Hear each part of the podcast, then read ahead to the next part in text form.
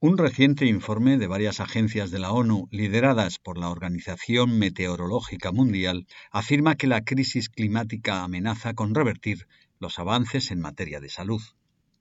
Noticias ONU ha entrevistado a la doctora María Neira,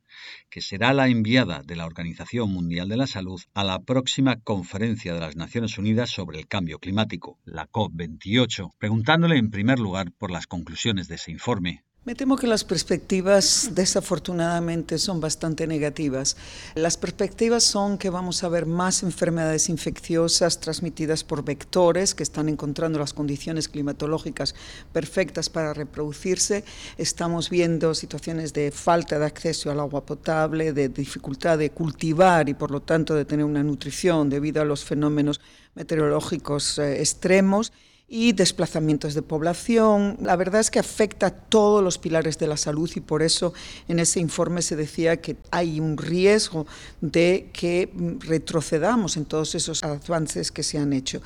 Claramente la intención de ese informe es también utilizar esos servicios meteorológicos que ya existen para que nos den una información anticipada de cuáles van a ser esas, sobre todo las catástrofes que tienen que ver con los fenómenos uh, meteorológicos como bueno, las inundaciones o que haya una, una ola de calor o unas lluvias intensas, todos estos fenómenos extremos que hemos visto últimamente y que desgraciadamente afectan sobre todo a las poblaciones más vulnerables. Vemos en, en el África subsahariana y en el sudeste asiático sobre todo un impacto muy fuerte y por supuesto las pequeñas islas, los estados insulares que son eh, a gran riesgo y que estamos viendo ya como poblaciones de Vanuatu o de otras islas pequeñas están quedándose prácticamente sin tierra. Los líderes mundiales se reúnen a final de mes eh, para la conferencia sobre el clima, la COP28 en Dubái. ¿Qué mensaje les quiere dar y qué espera de esta conferencia? Bueno, vamos a dar el mensaje allí directamente porque por primera vez en la COP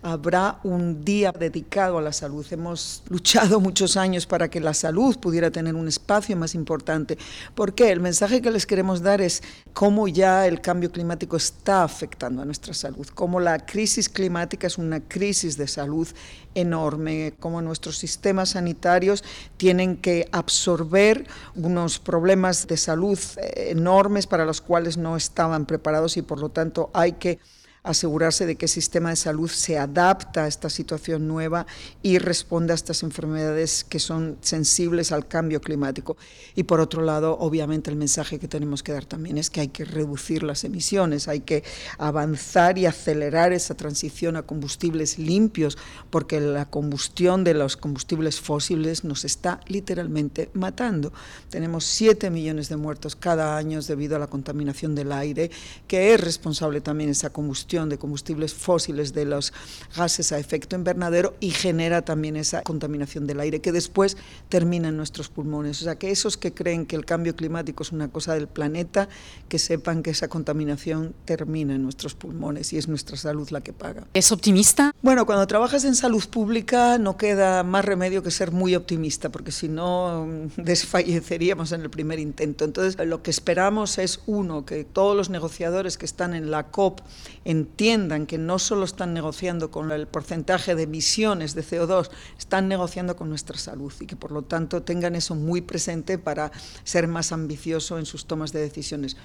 un nuevo mecanismo de financiación para que nuestra salud esté también protegida financieramente, porque ahora mismo hay solo menos de un 1% de esos fondos del cambio climático que van a responder a necesidades de salud y, por supuesto, también que nadie deje de perderse la oportunidad de saber que si se tratan las causas del cambio climático, los beneficios para la salud pueden ser enormes, o sea que hay un mensaje positivo también.